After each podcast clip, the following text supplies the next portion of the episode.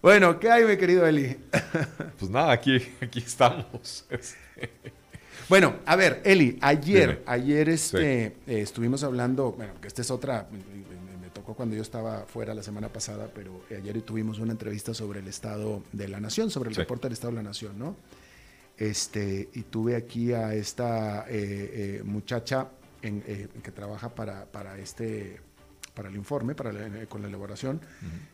una entrevista muy buena, ella, ella muy sólida, muy joven ella, pero muy sólida. Este, y, la pregunta, eh, bueno, tú, tienes mucho más conocimiento de lo que es el reporte del Estado de la Nación que yo. Este, creo que es, bien respetado, está sí, bien bastante respetado. ¿No? Este, y, es una, fuente de información y de análisis eh, de primer nivel, hay que reconocerlo. Eh, y, en los últimos años han puesto muchos temas sobre el tapete, ¿verdad? Entonces, Totalmente. Y bueno, el tema, el título del reporte de este año es, eh, eh, bueno, habla de que el Estado está en una situación crítica. No me acuerdo cuál es el título como tal, pero dice que el Estado está en una situación crítica. Y yo le hice la pregunta a esta, a esta ejecutiva ayer y le digo, bueno, ¿qué es lo que tendría que pasar? Y sobre todo si lo ves que está pasando, pero ¿qué es lo que tendría que pasar para que el próximo año, dentro de un año, le podamos quitar el término crítica al título del informe del próximo año. Y me dice, no, pues tendrán que pasar cambios muy, muy importantes. Dice ella, bueno, le digo, ¿y tú ves que estén sucediendo esos cambios o que vayan, que vayan el país dirigido a esos cambios? Me dice, no, desafortunadamente no. Y ya fuera de micrófono, de todos lo dijo aquí en, otras palabras en, dentro del micrófono, pero fuera de micrófono me lo dijo directo me dice, es muy frustrante. Dice, yo llevo 20, no, ella llevaba, el 25 años lleva el, el, el, el reporte. Ella va menos, pero lleva como 12, ella, 12 o 13 años trabajando para el informe, o más, como 15, ¿eh? este, eh, y me decía, es muy eh, frustrante ver cómo año a año el reporte, el informe, se va empeorando y empeorando y empeorando. Dice, y de las cosas que íbamos nosotros advirtiendo en los primeros años, se están concretando en estos ha sido muy frustrante, me decía ella. Bueno, eh, a ver, en primer lugar, qué, dicha que ella lo dice, ¿verdad? Porque para empezar, el, Estado de la Nación sí tiene su nombre y su reputación. Segundo, el Estado de la Nación se produce desde la Universidad de Costa Rica, ¿verdad? Entonces, creo que nadie los puede acusar de tener un sesgo ideológico eh, contra este gobierno, nada por el estilo, ¿verdad? si acaso en todo caso sería a favor de... Ah, si eh, acaso en, todo caso. En teoría sería a favor de, ¿verdad? Sí, es que lo este, y cómo se llama... Eh, y, ciertamente es muy frustrante, ¿verdad? O sea, a mí me alegra que lo diga el Estado de la Nación, no porque me alegre la mala noticia, sino porque durante años eh, muchas personas hemos estado siendo los heraldos de las malas noticias y la gente se nos queda viendo como los loquitos, ¿verdad? Eh, tú mismo bromeas con que, con que ya vengo yo con las malas noticias, pero bueno, eh, es que no hace falta tener cuatro ojos para, para darse cuenta, ¿verdad? Eh, y ciertamente, o sea, hay dos formas de quitarle ese, ese titular de crítico al, al al Estado, ¿verdad? Unas que mejore y las otras que empeore y entremos en cuidados intensivos, ¿verdad?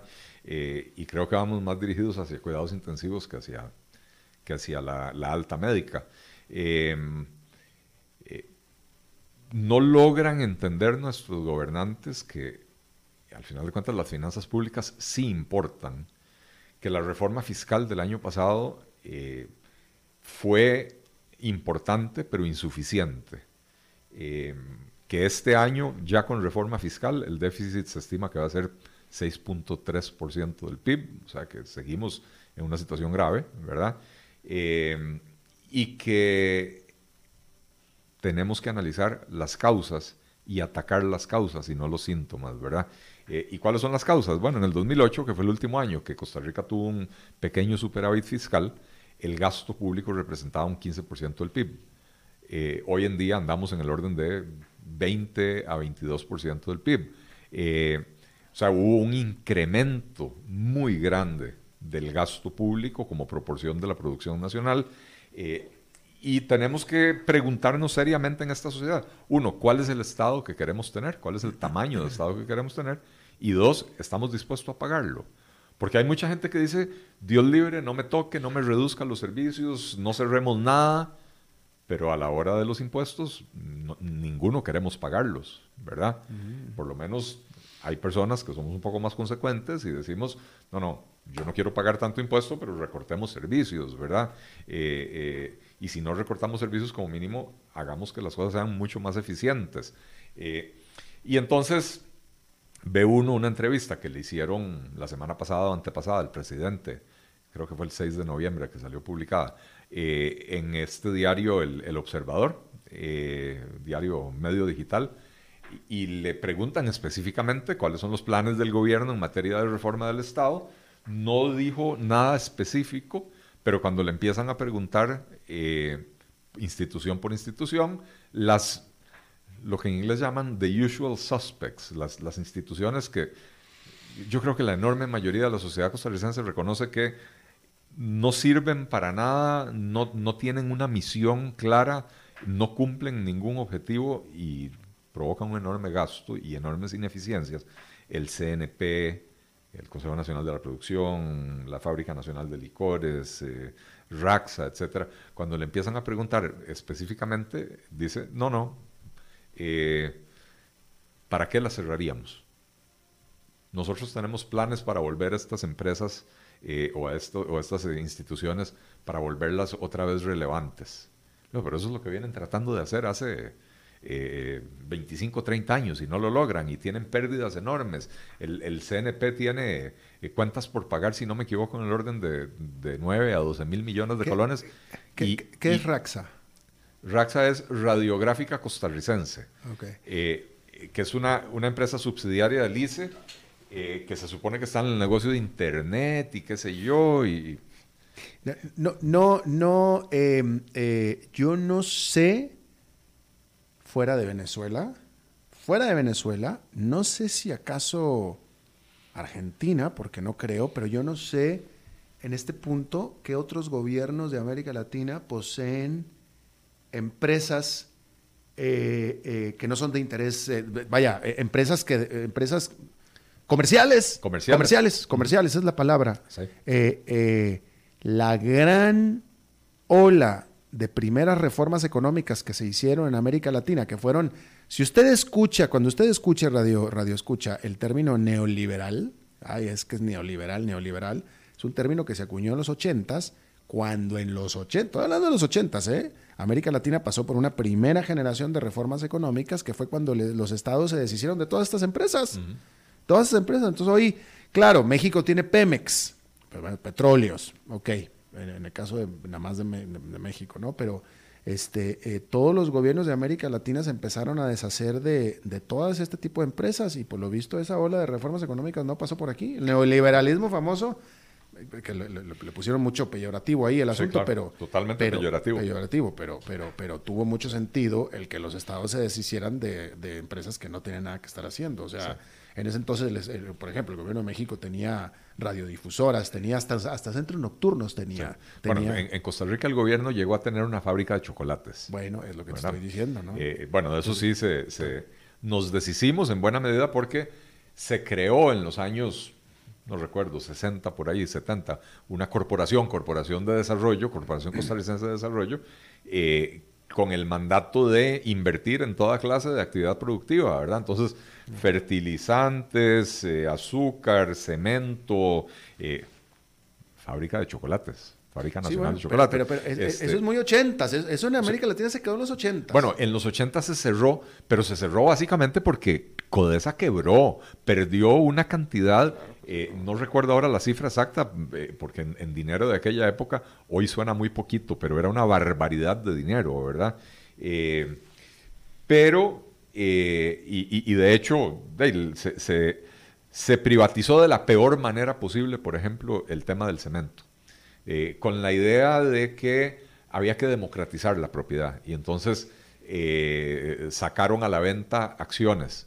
Y esas acciones terminaron en, manos de, una empresa, dos empresas, ¿verdad? que son las que están ahí hoy. hoy. Hoy se llaman Holcim y Cemex, yo no sé cómo se llamaban en esos años, pero se creó este duopolio que vende el cemento carísimo en Costa Rica eh, y democratización de la propiedad tu abuela, ¿verdad? Eso nunca sucedió.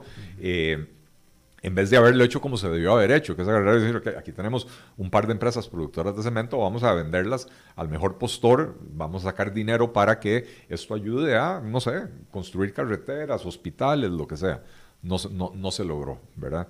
Eh, y por supuesto, las acciones, como eran para democratizar la propiedad, se vendieron a un precio subsidiado. Mm. Y entonces estas megacorporaciones internacionales, que ojo, yo no tengo nada en contra de la inversión extranjera, al contrario, yo soy promotor de la inversión extranjera, pero no en estas condiciones.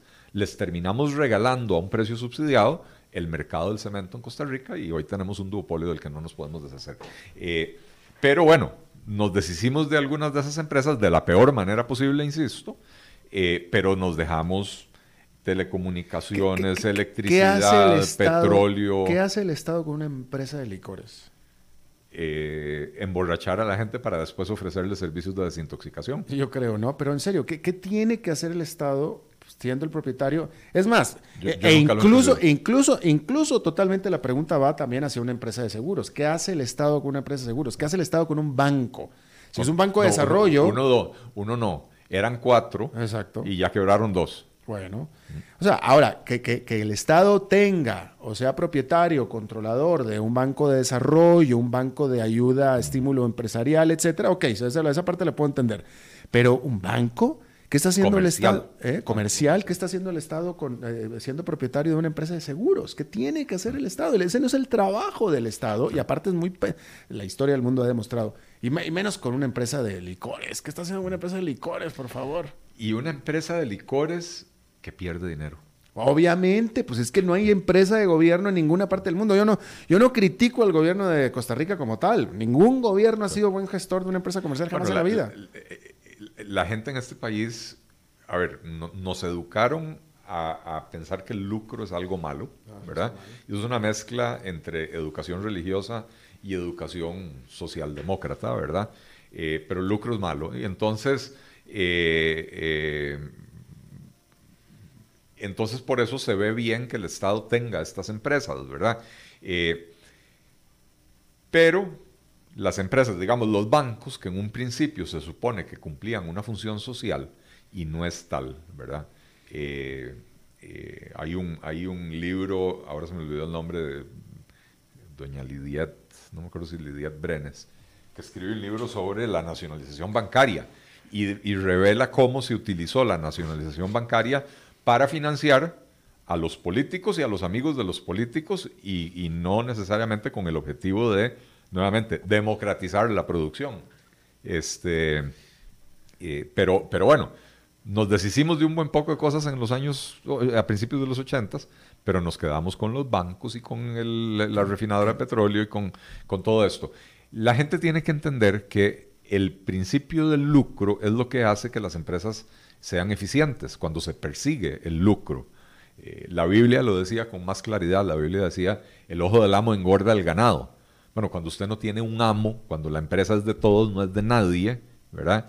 Y entonces eso hace que eh, eh, en un país donde el consumo de licor es bastante alto, la Fábrica Nacional de Licores pierda dinero. Claro, claro. Gracias por continuar con nosotros. Bueno, continuando en esta charla con, con Eli Feinzig, yo le estaba diciendo a Eli eh, lo que es una realidad. O sea, yo no puedo pensar en qué otro gobierno, de nuevo, la, la, la tendencia de, eh, de los gobiernos centralistas en el sentido de, poseer empresas, etcétera, eso se acabó en los ochentas. Eso se acabó en los ochentas. El resto, todas, toda América Latina se deshizo. Eh, o sea, eso, era una cosa muy del siglo pasado. Los gobiernos de América Latina tenían, eh, estaban metidos en todas las áreas de la economía de los países. después de los ochentas hubo esta ola de privatizaciones. De privatizaciones en toda América Latina. En toda América Latina. Y el único país que yo no puedo pensar en cualquier, en cualquier ningún otro que se quedó con empresas fue Costa Rica. Sí, y cuando hemos hecho algo, lo que hemos hecho es apertura de mercado manteniendo la empresa estatal. Y los problemas fiscales que tiene Costa Rica no los tiene prácticamente ningún otro país de América Latina. ninguno. Más que, bueno, Venezuela, que es otra cosa, Argentina, que ahí está, y en cierta medida Ecuador. Y, aquí vuelvo a lo mismo que hemos dicho antes. En la práctica, Costa Rica ha sido un país populista. un país muy populista. En la práctica, no, en el, no en el verso, pero en la práctica sí. El otro día conversaba yo con un economista argentino, que no puedo mencionar su nombre por el puesto que ocupa, eh, y, bueno, siempre sale la hora, no, no, pero es que ustedes en Argentina son los maestros de todo lo que no se debe de hacer. ¿Y aquí? Y me dice, a ver, ¿cuánto es el déficit aquí en Costa Rica? 6%, me dicen, Argentina es 3%, ¿verdad? Eh, y bueno, ya después nos pusimos a, hacer un análisis comparativo, digamos, y la historia de Argentina y la de Costa Rica eh, es muy parecida en el sentido de que un, un líder populista, bueno, un líder, Perón, un gran populista, ¿verdad? Que vino, introdujo el, el, estado del bienestar. En Costa Rica tuvimos un caudillo, tal vez no fue tan populista, pero igual introdujo el estado del bienestar. Eh, y el concepto original del estado del bienestar que iba a velar por la salud y la educación de las personas y la seguridad, qué sé yo, eh, si se hubiera quedado en eso, probablemente hubiéramos tenido más éxito. El problema es que se convirtió en un monstruo voraz eh, que nada lo satisface y entonces ya no le bastó con haber, nacionalizado la educación, la salud, todo lo demás, sino la banca, etcétera, sino que empieza a meterse en diferentes negocios, ¿verdad? Entonces, como decía, Costa Rica llegó a tener fábrica nacional de chocolates, producción de de, tarimas de madera para la exportación, eh, producción de, artículos de cuero, eh, estos estampados, grabados, qué sé yo, eh, tipo artesanía, ¿verdad? Muy como lo tenía todo el resto de los países latinoamericanos en los ochentas, pero nada más que en, Latinoamérica todo se, se privatizó. Sí, lo, dejamos de tener. Pero si vos ves hoy en Costa Rica, y uno va y revisa la lista de proyectos de ley que hay en la Asamblea Legislativa, propuestos por el gobierno o propuestos por diputados, cada día se tienen una nueva ocurrencia de cómo crear una nueva empresa estatal o cómo agarrar una empresa estatal que ya no sirve para nada, como Recope, y en vez de cerrarla y decir, no, bueno, aquí el negocio de los combustibles ya no va para ninguna parte, no, ahora quieren convertir a, Recope en, una empresa de energías alternativas. Eh, yo no sé, a ver, las empresas tienden a desarrollar una no sé si una ética, una, una, una cultura empresarial. Y vos no podés agarrar una empresa petrolera, porque Recope al final no produce petróleo, pero lo refina, su, negocio es el combustible. Vos no podés cambiarle la mentalidad a esa empresa y a todas las personas que tiene y a todos los ingenieros químicos con especialidad en petróleo que tiene. No podés de la noche a la mañana convertir eso en una empresa promotora de las energías verdes, ¿verdad? No va a funcionar. No va a funcionar para empezar porque es del Estado, pero segundo no va a funcionar porque, porque hacer ese cambio eh, no, no es una cosa que, en la que usualmente las empresas tienen éxito, ¿verdad? Eh, pero bueno, hay un proyecto de ley propuesto por el gobierno y quieren convertir a Recope en la, empresa, una empresa promotora de energías alternativas que va a poder invertir en, en, proyectos privados, que va a hacer investigación, como que si no tuviéramos eh, cinco universidades estatales, ¿verdad? va a ser investigación para el desarrollo de las energías alternativas. Eh, en cambio, vamos, vamos contra la historia. Totalmente. En cambio, y mira, voltea a ver a Angelo, mira que te tiene un mensaje muy importante. Ah, bueno. pero fíjate, en cambio. Qué, bueno que, ya no está David, porque David no se hubiera cortado el micrófono. No, sí es David, pero ya se puso pelos en la cara. no, pero fíjate, fíjate rápidamente. En cambio, fíjate, si en lugar de, eh, si en lugar de, vamos a suponer que en lugar de convertir a Recope en esta empresa que estás diciendo, vamos a suponer que el, gobierno la vende. La vende. No tiene ningún valor hoy en día. Bueno, entonces no la puede vender. Ok, entonces, pero licita entonces. O sea, el punto es, si esa empresa fuera privada o si permitiera la inversión privada o extranjera sobre esa misma rama, sí. pregunta, tú que eres economista, ¿se generaría una serie de impuestos que la empresa, que la empresa pública no los, no los podría generar. Eh, Ingresos al Estado. Sí, sí. A ver, aquí las empresas públicas también les cobran impuestos. Al final es un enredo incomprensible, pero, pero a ver, Recope tiene activos valiosos. Eh, los oleoductos o poliductos eh, y, cómo se llama la capacidad de almacenamiento. Entonces, básicamente, almacen trasiego y almacenamiento. ya no refina, ya, ya, ya eso de por sí ya no tiene sentido construir una refinadora ahora cuando el país tiene como meta descarbonizarse, ¿verdad? Eh, pero podría abrir el mercado y decir, ok, por los próximos 25 años vamos a seguir importando combustibles, lo importa el que quiere y le paga a una empresa pequeña estatal que administra esa infraestructura un peaje por utilizar el oleoducto, un peaje por utilizar el almacenamiento eh, y le podrían sacar dinero. Con una empresa con, 25 funcionarios, no con mil y resto, ¿verdad? Pues sí. Eli, nos tenemos que ir ya. Nos están echando. desde hace tres minutos nos tuvimos que haber ido. Gracias, Eli, como siempre. Un placer. Muchas gracias por la invitación. Gracias por acompañarnos. Nos escuchamos dentro de 23 horas. Que la pase muy bien.